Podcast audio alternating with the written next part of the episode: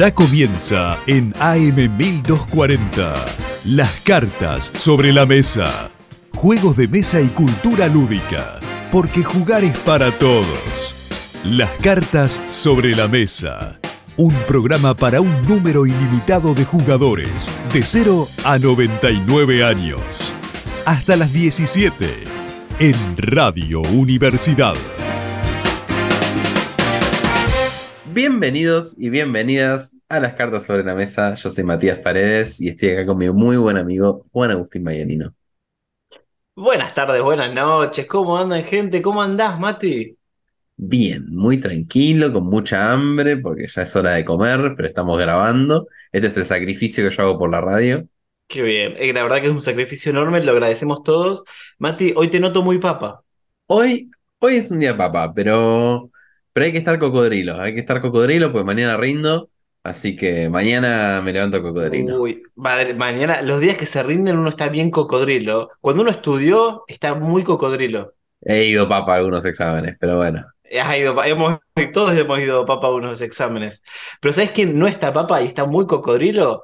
Eh, la gente que hace que este programa sea posible, Mati. ¿Qué- ¿Viste qué, qué segmento que clavé ahí? Eh, vamos a agradecer mucho a Casa Homoludens por hacer posible este programa. Muchas gracias, chicas. También a Radio AM 1240, Radio Universidad, eh, porque nos permiten grabar esto en sus estudios, si pudiéramos estar los dos juntos en Bahía, o nos prestan también a su editor Gabriel, así que muchas gracias Gaby. Y bueno, en este capítulo vamos a dividir el capítulo en dos partes. En la primera parte vamos a hablar de una caja misteriosa que recibió Mati esta semana y es lo que le da el título a este capítulo. Y en la segunda parte vamos a hablar sobre nuestra entrevista, nuestra charla con David Barlet, que salió la semana pasada, que para nosotros es hace unos días. Em, Mati, ¿con qué querés arrancar? ¿Con qué quiero arrancar? Y ya dijiste que la primera parte va a ser la caja, así que vamos a hablar de la caja. ¿Qué Bueno. es la caja?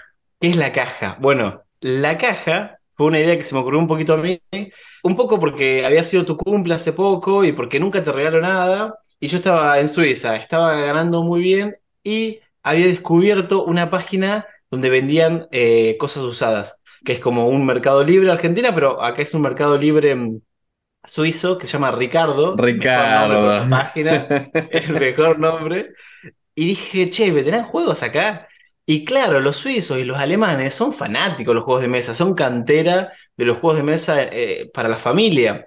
Así que me puse a buscar y encontré muchísimos juegazos, pero juegazos muy, muy baratos. Y justo había cobrado y me agarró la locura y justo tenía una caja en mi cuarto porque soy medio coleccionista de cajas. Y dije, "Mm, esto va a ser un excelente regalo para Mati. Así que empecé el laburo de armarte una caja para enviarte. ¿Te, te había contado un momento de que estaba armando la caja? Me dijiste que estabas armando una caja, en un momento me dijiste que eran de juegos de mesa, pero me dijiste, lo importante creo, es que ah, tenía una temática la caja, y que la estabas preparando. Exacto.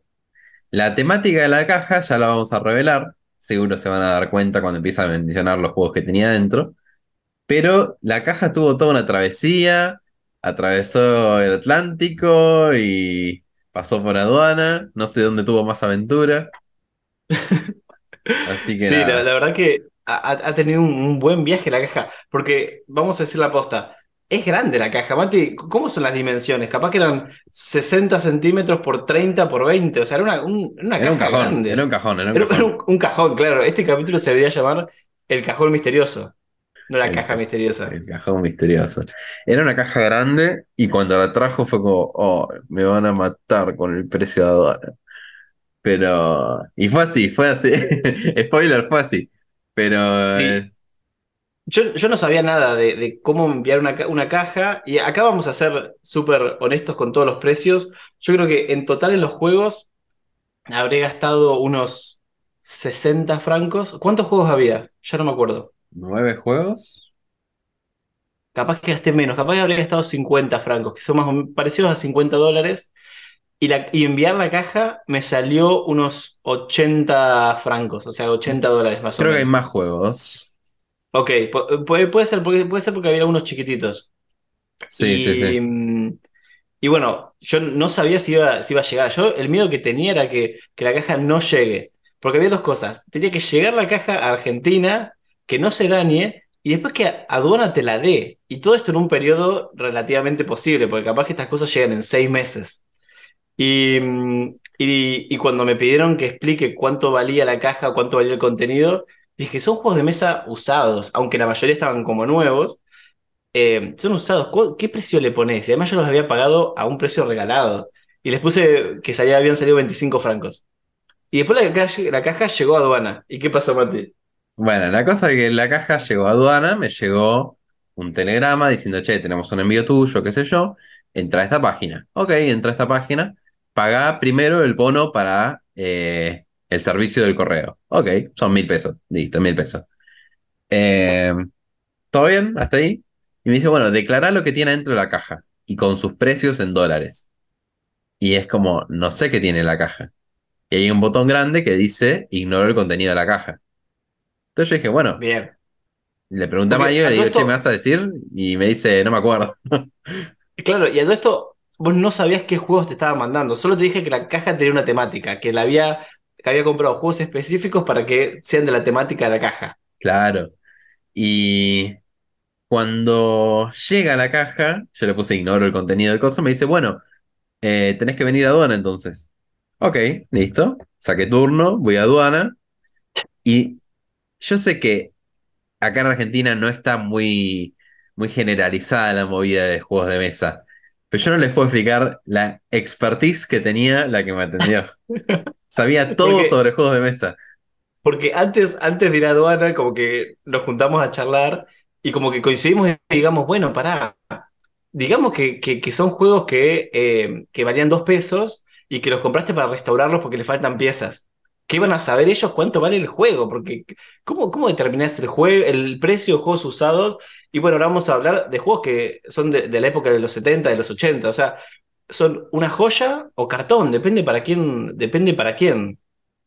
Y la cosa es que se dio cuenta que había muchos juegos que están nuevos, los abrió, los inspeccionó, contó las piezas también. Y me dice, mira, todos están completos, yo ya los vi.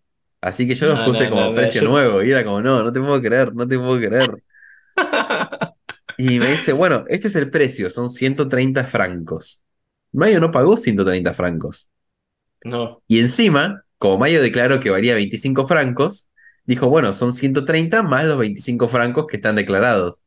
Pero eso no tiene sentido en ninguna parte del mundo. Chabón, me rompieron la cabeza. ¿Y al final cuánto terminaste pagando? Y alrededor de 10 lucas, 12 lucas, una cosa, una cosa así. Pero Habrán sido unos 60, 50 dólares. no sé cuánto es, pero yo, o sea, si lo pongo en la balanza, creo que lo vale. O sea, lo recontra No, vale. yo, yo creo que, a ver, es complicado. Creo que si hubieras si una sola persona hubiera pagado todo, todo, es decir, haber comprado los juegos, haberlos enviado y encima tener que pagarlos para volver a recibirlos, creo que es como mucha plata. Claro. Más allá que después nosotros sí le demos el valor y, y nos guste invertir o gastar en esto, nos encanta. Pero si me pongo a pensar, digo, ¿por qué en Argentina te hacen eso? Y está bien que este no es un programa para hablar de la situación de Argentina ni nada de eso, pero me agarró un poquito de bronca. Admito que me agarró mucha bronca el, el tener que pagar ese impuesto, que la verdad que no sé un poco de dónde sale. No sé, ya ignorando eso, pasemos a el contenido de la caja. La caja. Ahí va. Lo primero que vi cuando abrí la caja fue un Heimlich and, Heimlich and Company. Ok, juego que conocías. No conocía. Va, voy a agarrar los juegos, a ver, va. Dale, dale, dale. Contanos un poco eh, qué, qué, qué iba- qué ibas sintiendo emocionalmente. Pues yo amo, amo recibir regalos o recibir cosas. eh, y para mí es como emocionante abrir un- un- algo que no sé qué es. ¿Te pasó eso o era como, oh, bueno, otra, otra caja? No, no, no, no. O sea, a mí me encanta recibir regalos. Eh, tengo un problema que capaz la gente que me conoce sabe. Tengo una cara muy neutra para recibir regalos. O sea, yo estoy adentro, estoy re contento y yo estoy afuera, te digo, che, mil gracias, red piola. Pero no tengo una cara de super felicidad y no, no soy la persona más expresiva del mundo. Entonces, Claro, no eso. sos, no sos eh, entusiasta. No soy un entusiasta de los regalos, pero me gustan. Eh, lo primero que vi fue que era un título que no conocía, que tenía un sello enorme de juego del año 1986 y que era de Ravensburger. Eso Sí. fue todo lo que vi. Eh, yo Sí. antes, pre- previo a eso, en aduana me desarmaron la caja, vi todos los juegos a la vez y después la volvieron a armar. Entonces yo ya estaba un poquito spoileado. Sí, sí, sí. Pero en el orden que lo pusieron, lo primero que vi fue el Heimlich and, Heimlich and Company. Ok. Juego que admito no haber jugado, pero lo compré porque era parte de la temática de la caja. ¿Vos qué, qué, qué flashaste cuando yo te dije que tenía una temática? Eh, huevos. Iban a ser todos juegos que tengan huevos o relación con huevos o gallinas, pájaros, aves, lo que sea. No estás muy errado porque se me ocurrió en un momento porque compré tres juegos de huevos. Eh, uno lo vas a mencionar, eh, otro también lo vas a mencionar y, y otro tercero que se llama Jena, que me quedó en Suiza en otra caja que en algún momento tengo que mandar a Argentina, que es un juego que trae huevos de madera y una canastita de mimbre de Java. Hermoso. Hermoso. Hermoso, hermoso. Y lo tuve que ir a buscar a, a una granja suiza que fue quien me lo había vendido. Y medio rata, dije, no, no me lo mandes, yo lo voy a buscar. Y después cuando me di cuenta de dónde quedaba la casa, era lejísimos, era, pero en otra ciudad a 150 kilómetros. No. Y sí, y fui, y era una señora súper amable, súper amable, que me dio el juego, estaba recontenta, eh, porque era un juego que ella había jugado de chica. Pero bueno, ese no entró en la caja, pero por una cuestión de espacio que no, no entró en la caja. Después, ¿qué más vi? Vi un carcazón, juego del año 2001. Muy bien. Después me llamó la atención una lata. Había una lata gigante que es el Sunkukuk de Java. Primer juego de huevos de la caja. y excelente juego de huevo, lo estuviste Excelente juego de huevos. Lo estuve jugando. eh, lo saqué el fin de y fue un éxito. Lo saqué con mi familia, fue un éxito. Eh, así que está, es muy divertido. Es como si fuera un Shenga palitos chinos con huevos. Muy bien, excelente descripción para, para buscarlo. ¿Cómo se llama, Mati? Sumkukuk. Sumkukuk. Z-U-M-K-U-C-K. K-U-C. Sí, no, así. no, está bien, está bien, está perfecto. Sun- Sumkukuk. Después eh, seguí con las cajas grandes. Lo siguiente que vi fue un Scotland Yard. Bien, ahí está. Otro juego que cuando lo compré dije, lo quiero jugar allá. Y mi grupo de amigos, de amigos que de a poquito los fui metiendo en el mundo de los juegos, eh, no estaban preparados por un Scotland Yard. O al menos no los vi tan preparados porque eran más de la onda party. Entonces al final no lo pude jugar. Pero fua, tengo unas ganas de jugar todos esos juegos. Y bueno, cuando vi el sello de Juego del Año en 1983, deduje el, eh, la tema de la caja. Ahí está. Ya con esto. Y dije, ¿será este? Y lo dije en voz alta, lo dije en voz alta. El siguiente juego que saco es eh, Diego Dragenson. Bien. Diego Dragenson. Juego de, juego de ABA, eh, con una caja gigante, es un juego, un Dexterity, en el que somos dragones tirando bolitas de dragón, pero que tiene un elemento de bluffing. Y además de ser un juego excelente porque es de Java y por tener eh, canicas, por tener pelotitas, también ganó o fue nominado al Kinderspiel des Jahres en 2015. Ganó en 2010. Ah, está, perdón, eso. Uh, más, más atrás, ganó en 2010. Ganó en 2010. Y ahí dije, sí, el tema de la caja, si no lo sacaron hasta ahora, es Spiel des Jahres. Sí, sí, sí, es que cuando me puse a buscar en la página, busqué específicamente etiquetas Spiel des Jahres y encontré muchísimos juegos. Y son juegos que no, no los conseguimos allá en Argentina. Y me pareció una excelente idea mandarte juegos justamente que no puedas conseguir allá. Eh, y me encantaba esta idea de que sean todos ganadores o nominados al Spiel des Jahres. O al Sí. Kinderspiel des Jahres o al Kennerspiel des Jahres. Claro, sí, sí, todos esos. Eh, creo que no hay ningún Spiel, pero, pero hay muchos. hay un- eh, Hay un Kennerspiel que no entró en la caja y eh, me está acompañando a mí ahora. Pero Ah, cuando de termines de contar la caja te, te lo cuento. de una, de una. Después hay un Hanabi que no fue muy bien recibido en la comunidad bahiense de juegos de mesa, porque acá no, no gusta ese juego. Pero bueno, es ganador de juego del año de 2013. Yo no sé por qué hay mucha gente que no le gusta. Nuestro amigo Juano ya ha contado por qué que a él no le gusta. A mí me parece uno de los mejores juegos y uno de los mejores juegos también para introducir a gente que, que sabes que le gustan un poco las cosas nuevas y se, se arriesgan un poco más, eh, pero que no son ávidos jugadores de juegos de mesa. Claro, claro. Después tenemos un nominado al Critics Prize de 2015, que es Machicoro. Bien. Machicoro, que yo pensé que había jugado al Machicoro, pensé que lo habíamos jugado juntos con vos y con Juano, pero no habíamos jugado al Machicoro City. Creo que es lo mismo, no sé la verdad. Pero Ah. una cosa para resaltar, está sin destroquelar. Está en- Bueno, Nuevo. y, y lo pagué, vieja, lo pagué, escúchame, pagué siete juegos por siete francos. Y entre esos juegos venía el Machicoro y venían los otros dos juegos que ahora vas a mencionar. Después, eh, ¿qué más venía? Venía Pustekuchen, que significa soplar las velas. Soplar Bien. las velas, soplar la torta. Soplar la torta, en realidad. Ese fue el ganador. contá, contá, contá, contá un poco, un poco qué onda ese juego. Es verdad que no es Bueno. ganador y fue uno de los, de los que puse en la caja para llenar la caja. No, no, no, pero es increíble, es increíble. Es un juego que se puede jugar de 1 a 4 jugadores, es de Java. Eh, el autor, no sé quién es, o sí sé quién es. ¿Sé quién es? Debería decir. Estamos en juegos modernos, por favor. Es raro que Java no ponga el autor de, de un juego. Em, Marcus Nikish. Ahí va. Marcus Nikish. Es un juego de destreza para niños, donde, yo le estoy mostrando ahora, tiene una bolita de corcho. Una bolita de corcho y merenguitos.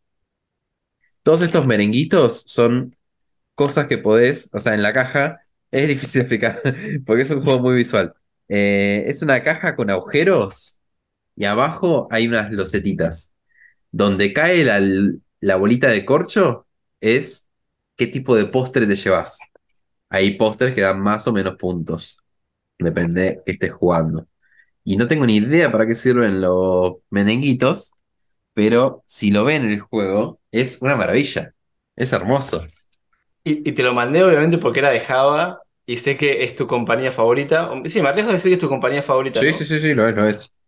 Lo Y es, dije, es mi, bueno. mi editorial favorita. Sí, hay que, te voy a, te voy a mandar. te voy a- Después te de voy a mandar Raviol, después de. Raviol, obviamente. Después de Raviol, obviamente, raviol.ich.io. Bueno, estoy viendo Bueno, que ¿y se me cayó algo, pero de la Dale. caja, pero Contanos qué, qué más llegó. bueno, ¿qué un más montón llegó? de juegos, un montón. Beastie Bar, que es un juego que se editó acá en Argentina, pero ya creo que no está más, que es Bar Bestial, Bien. eh, Que que es, es- de es un juego-. No, es de Softverlag. Claro, Ah, ¿qué dijiste? Zog zum Spielen. Ah, ok, ok. Estamos hablando de lo mismo. Sí, sí, sí, sí, sí. De Eh, Stefan ese- Kloss y Anna Opolzar. Sí, admito, bueno, ese tampoco está en la categoría de Spiel des Jahres, eh, lo mandé porque entraba en la caja perfecto, pero lo compré un poco por, por, por la compañía y un poco por haber escuchado que, que era un buen juego, y también porque es la misma compañía que ha hecho eh, el Picómino, que es otro juego que también llegó en la caja. Otro juego que también llegó en la caja, el Heckmeck, porque está en alemán. El. Heckmeck, Bueno, muchos juegos van a estar en alemán o en francés. claro, el Heckmeck es un juego de Rainer Knizia, Knizia, eh, muy conocido, muy bueno. En su momento lo calificamos como 9 barra 10, o sea, capaz 10, no sé Sí. qué le dimos en el momento. En el momento lo jugamos y dijimos, esto es una maravilla. Es una maravilla, eh, y cuando hicimos nuestro especial de dados, dados sobre la mesa, fue el, el juego de la semana. Tal cual, es un juegazo. Eh, somos pájaros que quieren comer gusanitos a la parrilla y para dividírselos equitativamente inventaron un juego de dados al estilo Generala, eh, pero para gallinas. Muy bueno. No, excelente, excelente. Después Excelente, y si no lo jugaron, tenemos... si no lo jugaron, pasen por Homoludens a jugarlo en Bahía Blanca porque es de los mejores juegos de dados que van a jugar. Si le preguntan ahí, pídalo como pico pico el gusanito. Y además que todas las traducciones eh, del, del nombre del juego son excelentes. Después tenemos un Exit que está en alemán. Ya lo estuve proponiendo en mis grupos y todos me dijeron ni en pedo. Eh, muy entendiblemente. Está bien, está bien, está en alemán. Está en Está alemán, pero, recontra en alemán. eh, nominado al Spiel des Jahres también. ¿Nominado? No sabía. Sí, sí, sí, ese sí. Eh, de Cosmos. Eh, Cosmos es una editorial que publica un montón de cosas. Eh, si no me equivoco, y mirá lo que voy a tirar, es quien publicó Catán al principio. O Catán en Europa. Ay, me mataste. Es muy posible, es muy posible que tengas razón. Pero Ah, no lo, no lo recuerdo en este momento. Estamos buscando, ¿no? Esta es una, una investigación en el momento. Sí, sí, sí, prepárense que el capítulo de hoy es mucho más charlado, es mucho más pausado, es mucho más tranca. Vamos a suponer que sí, porque en por lo menos lo publicó. O sea, eh, estoy viendo la edición de viaje, por ejemplo, es de Cosmos. Ok, pero posiblemente no haya sido el primero en haberlo publicado.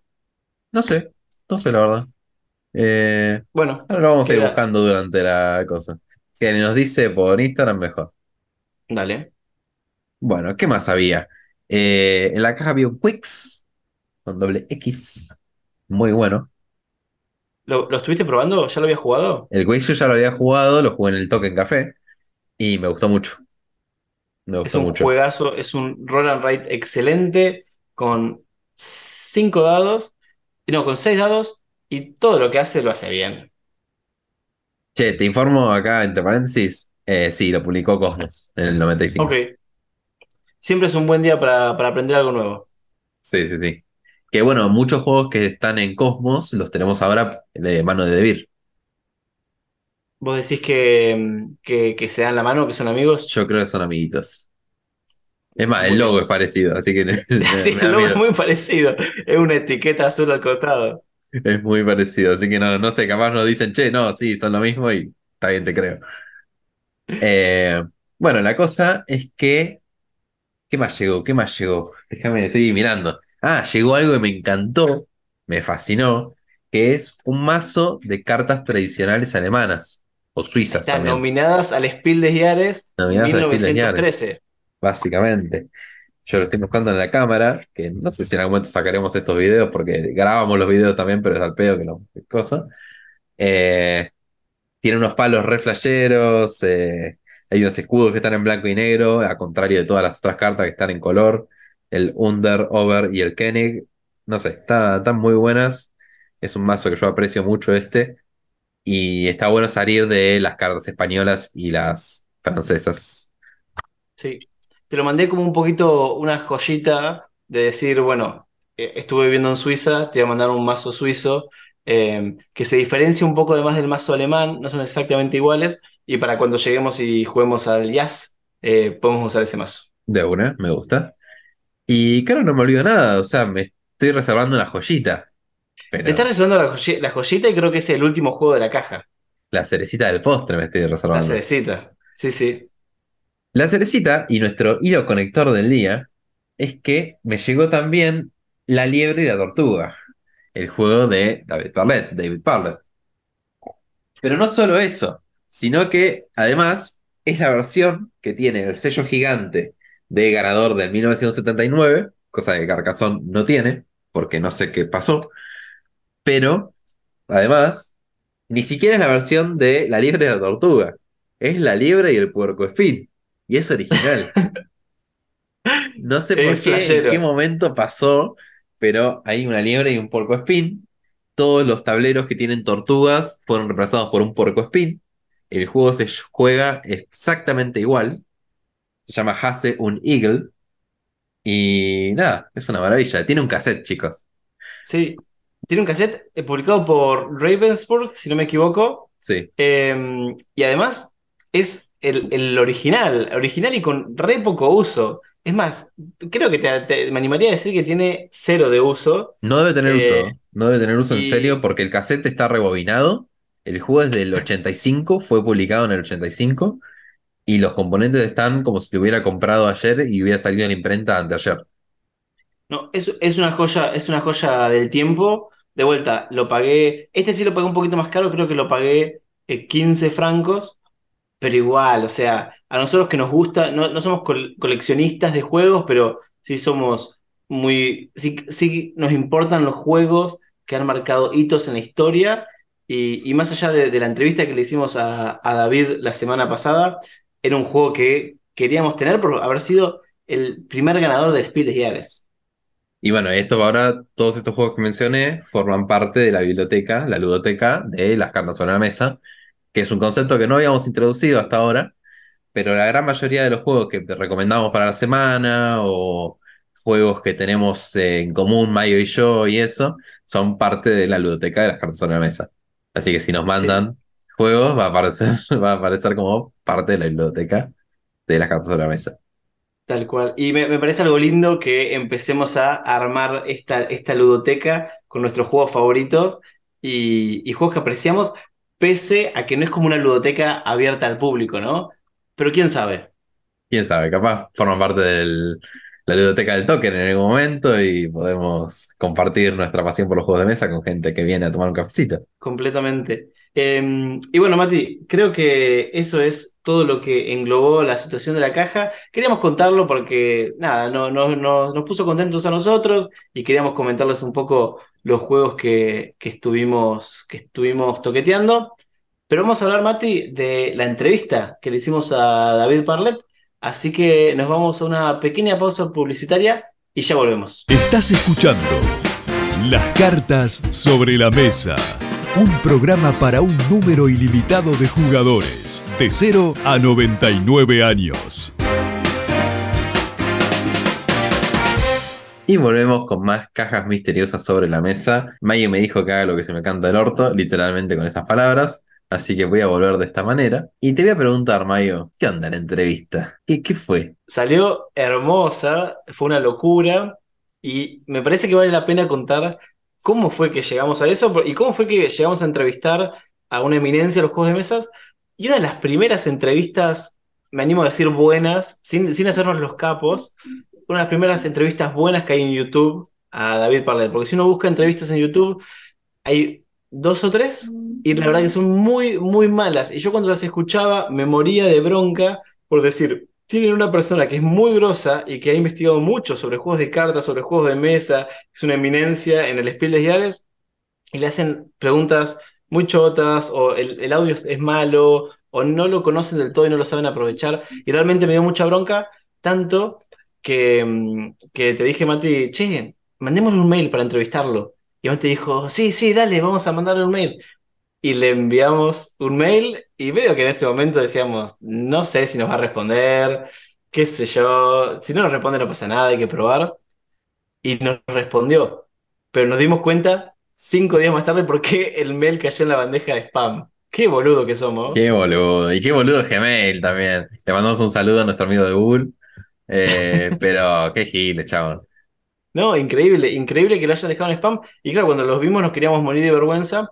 Y a nuestro email respondió muy contento. Y además respondió contándonos que era amigo de Jaime Ponia Kik, que yo en ese momento no lo había escuchado nombrar, que fue el diseñador o, el, editor y, y también creador de la revista El Snark, que revista que más adelante se transformó en la revista Humor y Juegos, una revista, una revista legendaria dentro de lo que son juegos de mesa, juegos de cartas y, y juegos de ingenio en Argentina, que mi viejo leía de chico, que yo leía de chico y leo de grande y hago sus actividades, y me encantó que el tipo conociera a, um, que lo conociera Jaime y haya una conexión. Él tenía ganas de tener contactos en Argentina de vuelta. Así que somos los nuevos amiguitos de, de David Bartlett. ¿Te hace sentir mejor diseñador? Me hace sentir mejor diseñador. Me hace sentir como que estoy en la globalización de los juegos de mesa. Bueno, y lo, que lo fue que me dio mucha pena es que nos tiró, tipo como, uy, ¿van al Essen de este año? Pues yo seguro voy. Y era como, no, no me lo digas así. Yo te quiero conocer. No puedo pagar un Sí, pasaje a Alemania.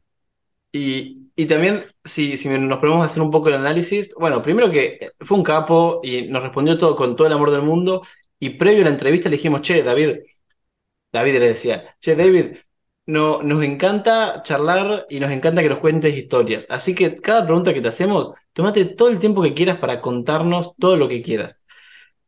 Eh, y eso des- desencadenó una entrevista que a nosotros nos gustó mucho y por lo que escuchamos en los comentarios les ha gustado también mucho a ustedes y eso nos pone muy contentos. Y al mismo tiempo, el tipo eh, fue muy sincero y se abrió mucho con nosotros y también nos contó que está viejo.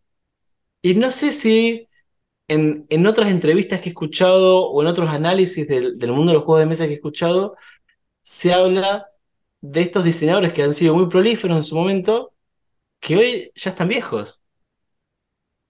Claro, sí, sí, sí. eh, o sea, fue muy sincero nosotros. Nos habló de la muerte de sus amigos, nos contó de la muerte de su hermano. Y eso en una entrevista normal no lo he visto. Lo único que estábamos preparados, eh, que nos iba a mencionar porque lo menciona en todas las entrevistas, es a Eric Solomon, también fallecido, eh, un diseñador inglés, muy prolífero también, pero no sé, no, no tuvo el reconocimiento que se merece, por lo menos. Sí, y esa, esa es un poco la, la versión que siempre da David o, lo que ha escrito él en otras publicaciones y lo que nos dijo a nosotros. Y también me, me pareció muy lindo, muy sincero que lo haya mencionado, porque claro, yo creo que Eric eh, era su mejor amigo dentro del mundo de los juegos de mesa y creo que es posible que sea el primer punto de contacto de, che, jugamos este juego juntos o, che, acabo de diseñar esto, mira, te lo paso en ese momento. Y, mm, y me parece que sí, que llega un momento de la vida de, de los diseñadores y de los jugadores en donde ya no vamos a tener un, un grupo de amigos con quien jugar, ¿no? ¿Podemos decir que Eric Solomon es el Juan Agustín Mayolino de Matías Paredes? Qué pelotudo, yo todo, todo, todo melancólico. Em, puede ser, es muy posible, es muy posible. Pero yendo a una nota más positiva, em, Da- David, y algo que no pudimos entrar tanto en detalle en la entrevista porque se nos hacía larguísima, el tipo diseñó muchísimos juegos de cartas, pero muchísimos, más de 100 juegos de cartas. Y si van a su página web, que la dejamos en el link de la descripción, si no creo que es Parlet Games, Parlet con doble T, eh, hay un montón de juegos diseñados por él que pueden leer el, reglamento y con un mazo de cartas francesas pueden jugar ya mismo. Y van a ver que hay diseños súper, súper interesantes. Eh, no sé, Mati, si pudiste jugar alguno de esos juegos de estos de la página. No, pero me leí el reglamento del Chicken Out. Eh, lo voy a jugar en este fin de. A mí el Chicken Out me parece fascinante. Hay uno que se llama Duke of York, que me parece fascinante también.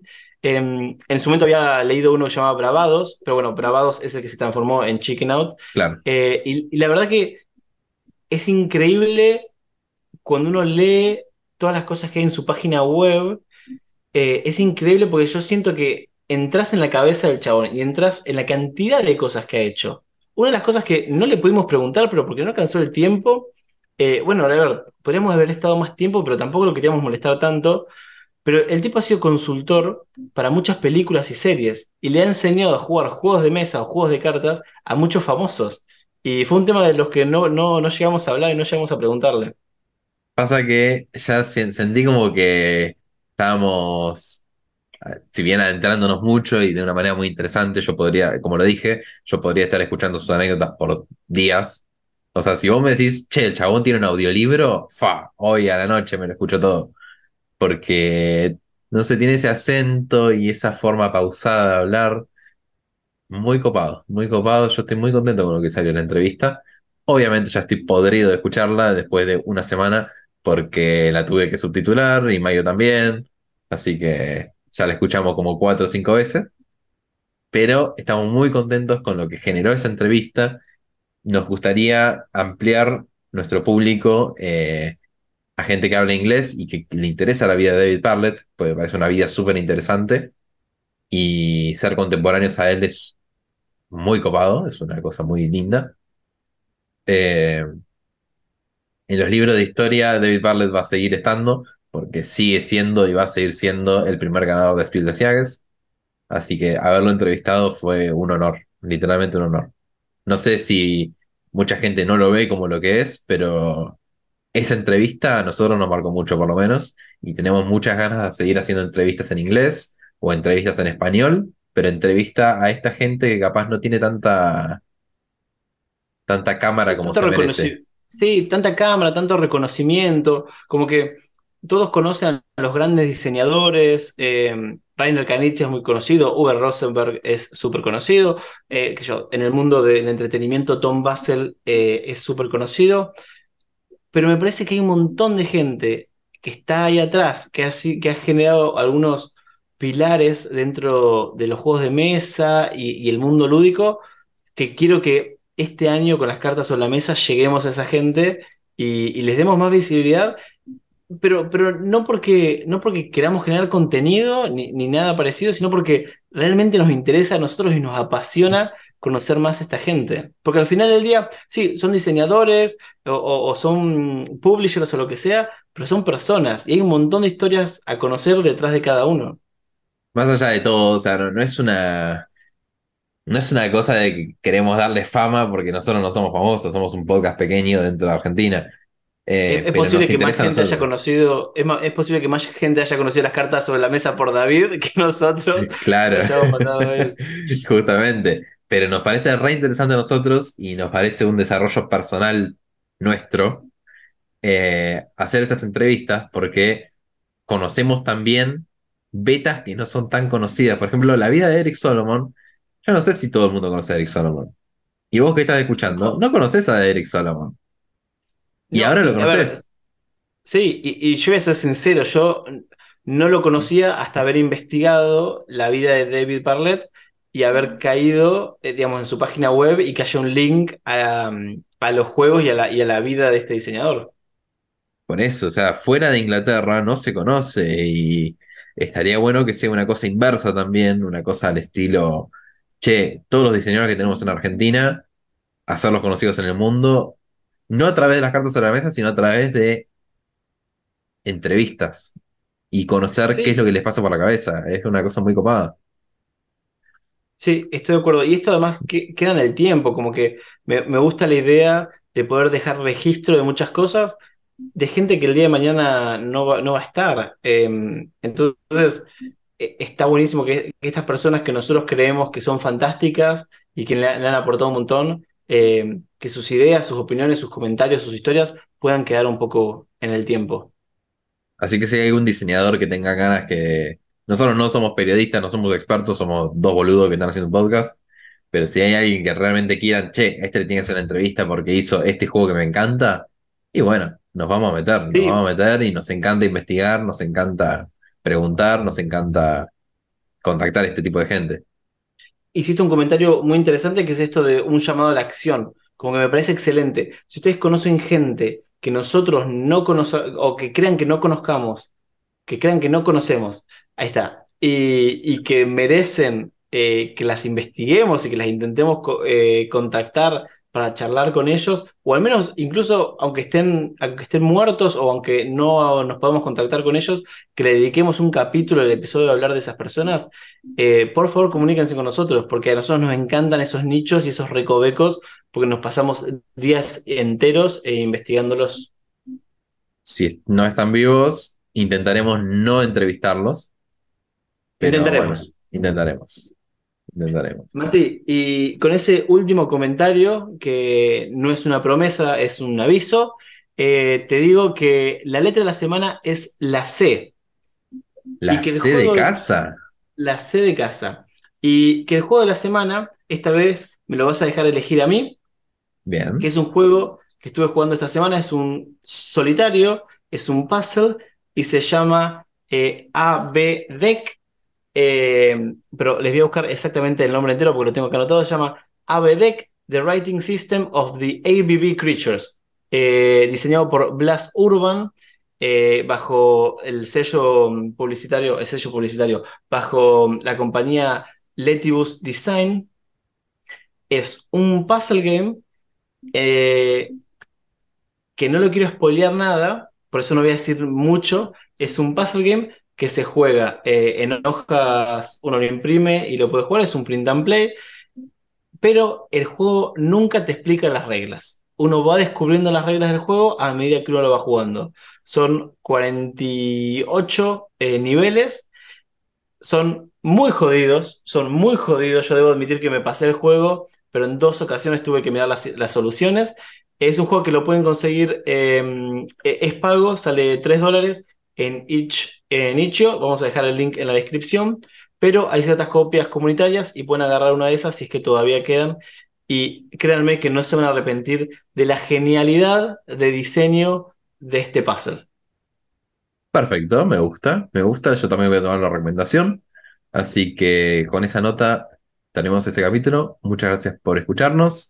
Queremos agradecer de vuelta a Caso Ludens y queremos agradecer a la radio Universidad, a M1240, que nos permite este espacio. Y agradecemos de vuelta a David Parlett por darnos la entrevista. Gracias a vos, Mayo, por acompañarme en este, esta travesía de la radio. Y nos vemos en el siguiente episodio de Las Cartas sobre la Mesa. Adiós.